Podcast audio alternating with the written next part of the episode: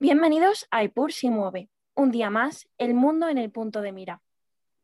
Hoy tenemos el enorme placer de contar con la presencia de Alberto Muro, profesor titular en el área de Ciencias Histórico-Jurídicas en la Universidad Rey Juan Carlos de Madrid y director de la Organización para el Fomento de los Estudios Internacionales FEI.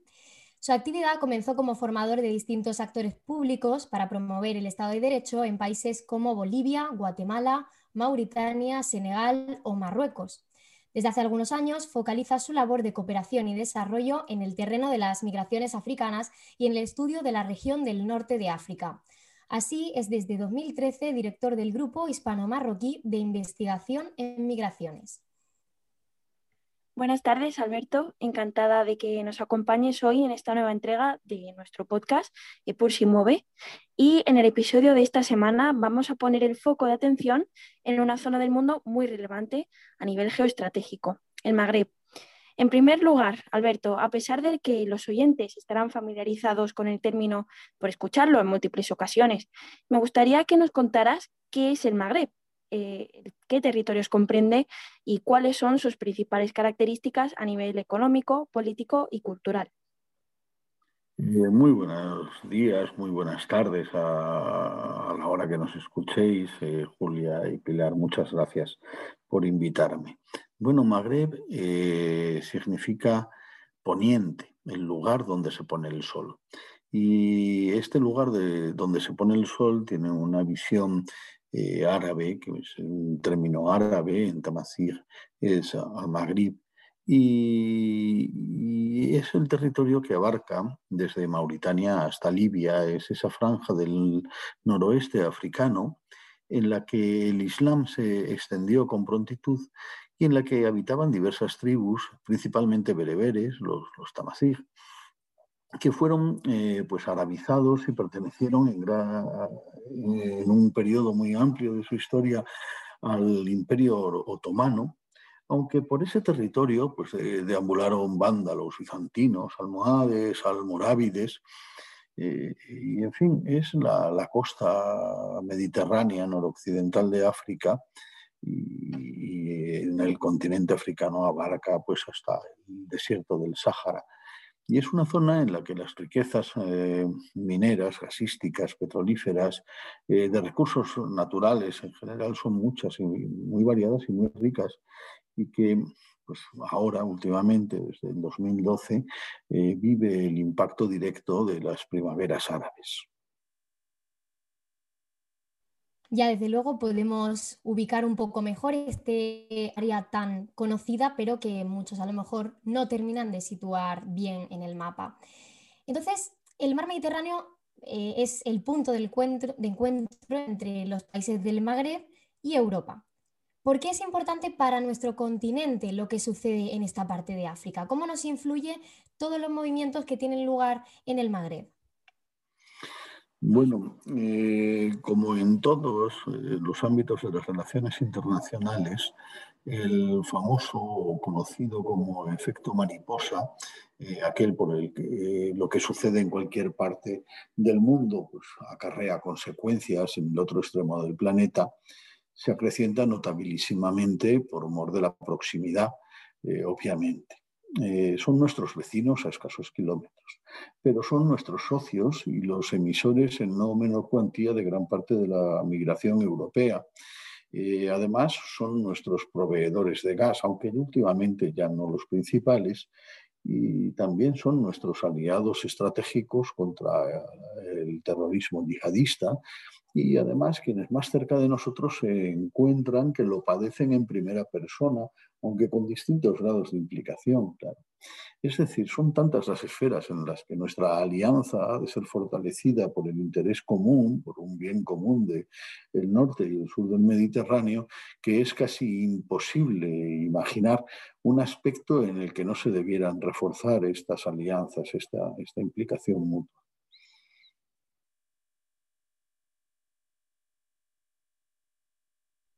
Es muy interesante lo que nos comenta sobre los, países del Magreb y a nivel un poco eh, más internacional.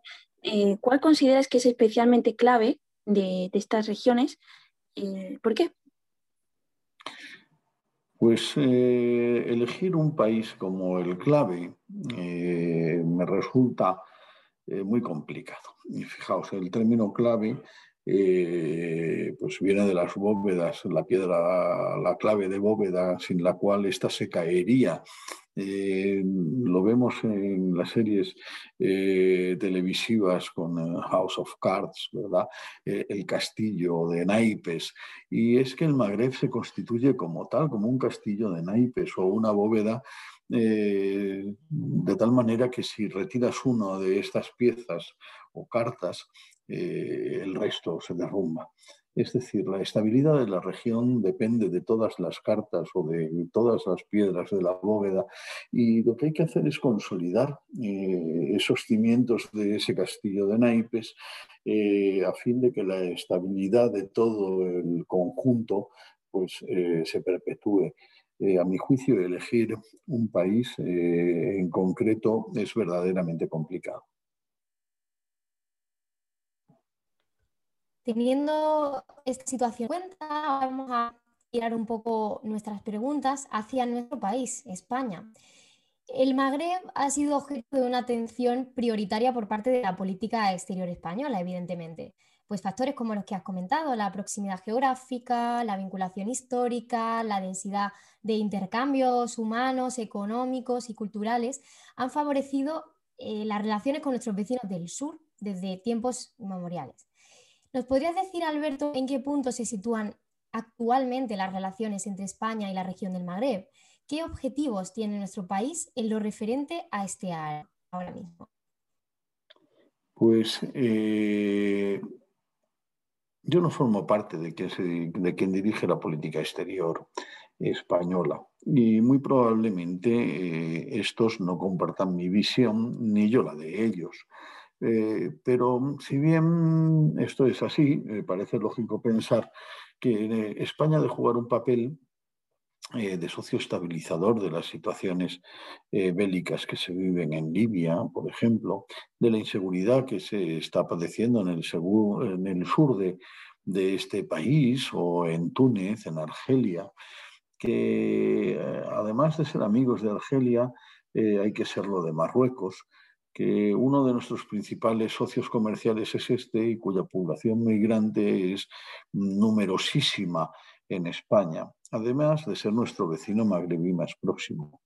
En fin, es que el papel de España es crucial. Es que, eh, bueno, no es probablemente el socio más importante de la zona, pero sí es el socio, uno de los socios europeos más importantes junto con Francia, cuyos vínculos con Marruecos, Argelia, Mauritania o Túnez son eh, eh, inmensos y además conocidos de todos. Pero eh, si no es el primero, sí que lo es el segundo, pues esos vínculos con el Sáhara, que fue nuestra colonia, o Marruecos, y comerciales con Argelia, y turísticos, y, de, intercambio eh, con Túnez o incluso con Mauritania y el Banco eh, de Pesca. Es decir, es, el papel de España en el Magreb es muy, muy, muy importante, muy crucial y tiene que ser muy rico.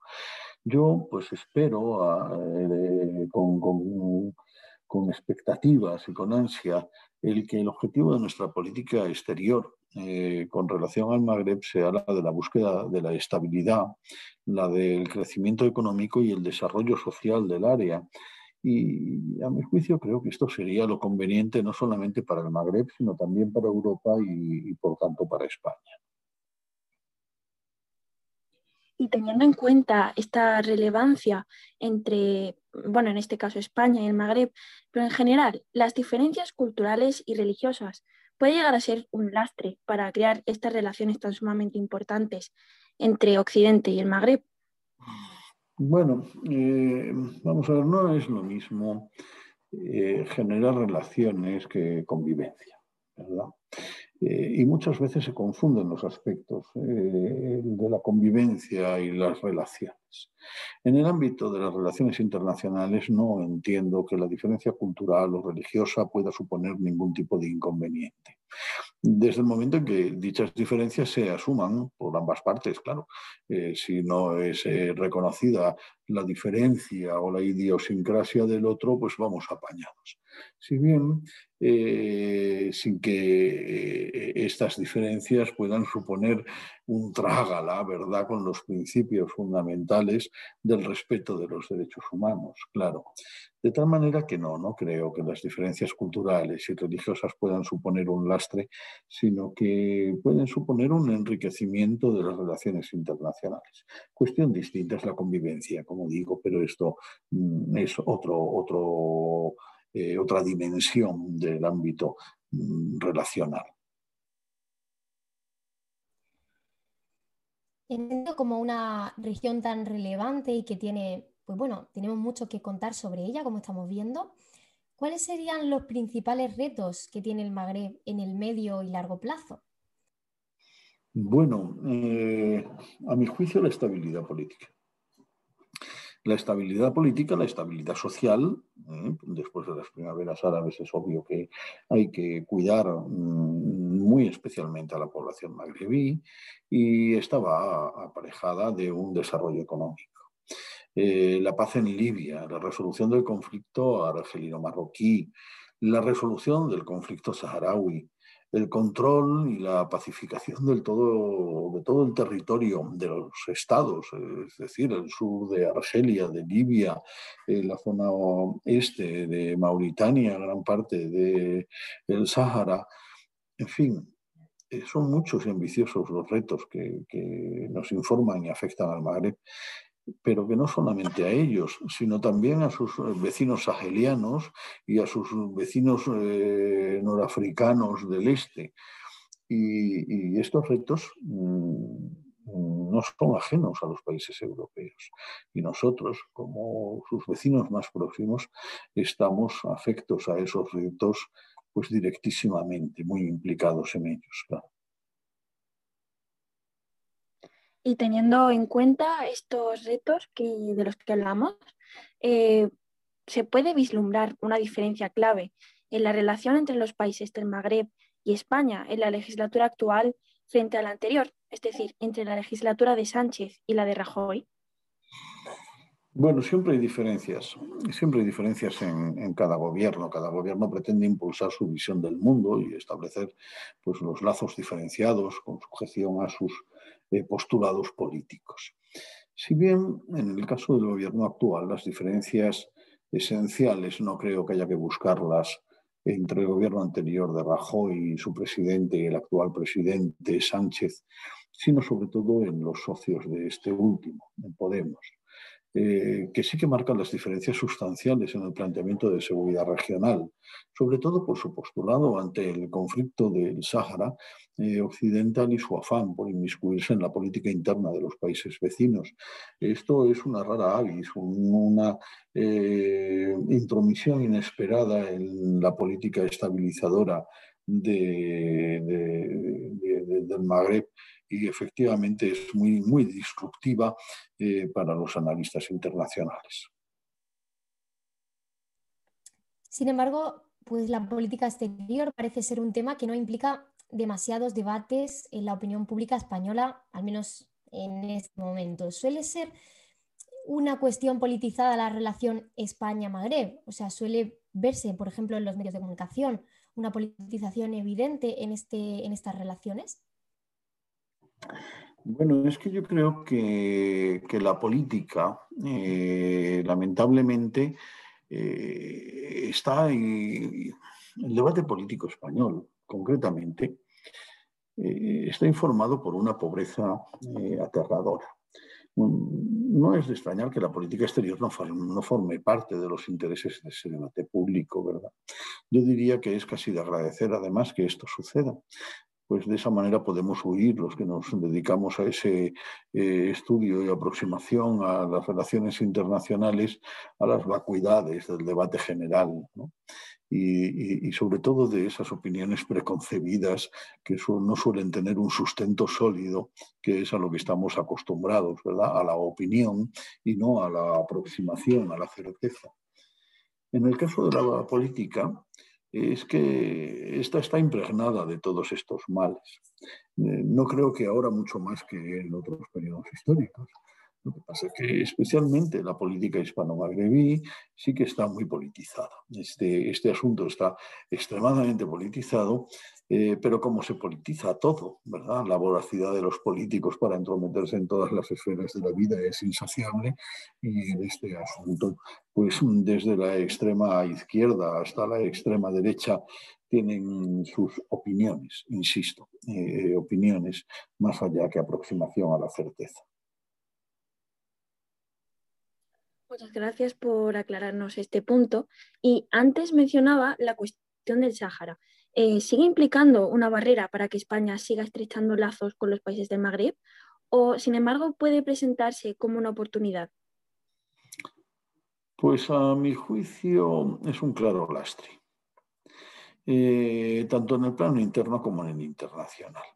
Nuestra, suma, nuestra situación es verdaderamente eh, delicada la situación de España, pues además de ser la antigua potencia colonial mm, y además de haber procurado eh, sin éxito su descolonización, y además de tener que asumir, como no puede ser de otro modo, los mandatos de Naciones Unidas, eh, que, mandatos que por otra parte incomodan a todo el mundo, a unos y a otros, bueno, pues además de todo ello, como digo, se trata de un conflicto que afecta no solo al territorio y población saharaui y a la marroquí, que es la inmediatamente eh, vinculada al asunto, aunque no hemos de olvidar que los mauritanos, aunque se quitaron del, medio del asunto a tiempo, son los hermanos directos de los marroquíes, esto es, es que son la misma tribu y con el mismo modelo de organización tribal.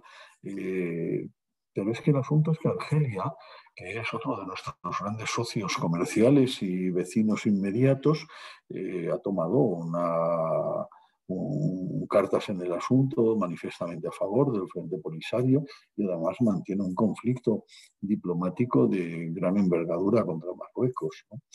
En fin, es que mm, son muchas las aristas del conflicto y mucho tiempo, desde 1975 nada menos, eh, que lleva sin resolverse. Sí, sí, es un lastre en las relaciones, sí. Desde luego no parece que tampoco este lastre vaya a acabar demasiado pronto.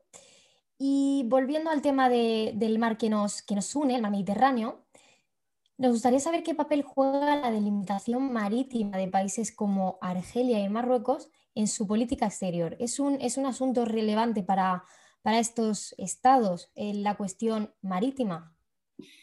Hombre, mm, para todos sería relevante que hacernos con parte de la plataforma continental de otro Estado, ¿verdad? ¿Cómo no va a ser relevante? Eh, son nuevos pulsos, son nuevas vueltas de tuerca, como eh, la Marcha Verde, antes que hablábamos del Sáhara en 75, ¿verdad? Sobre el Sáhara protagonizada por Marruecos.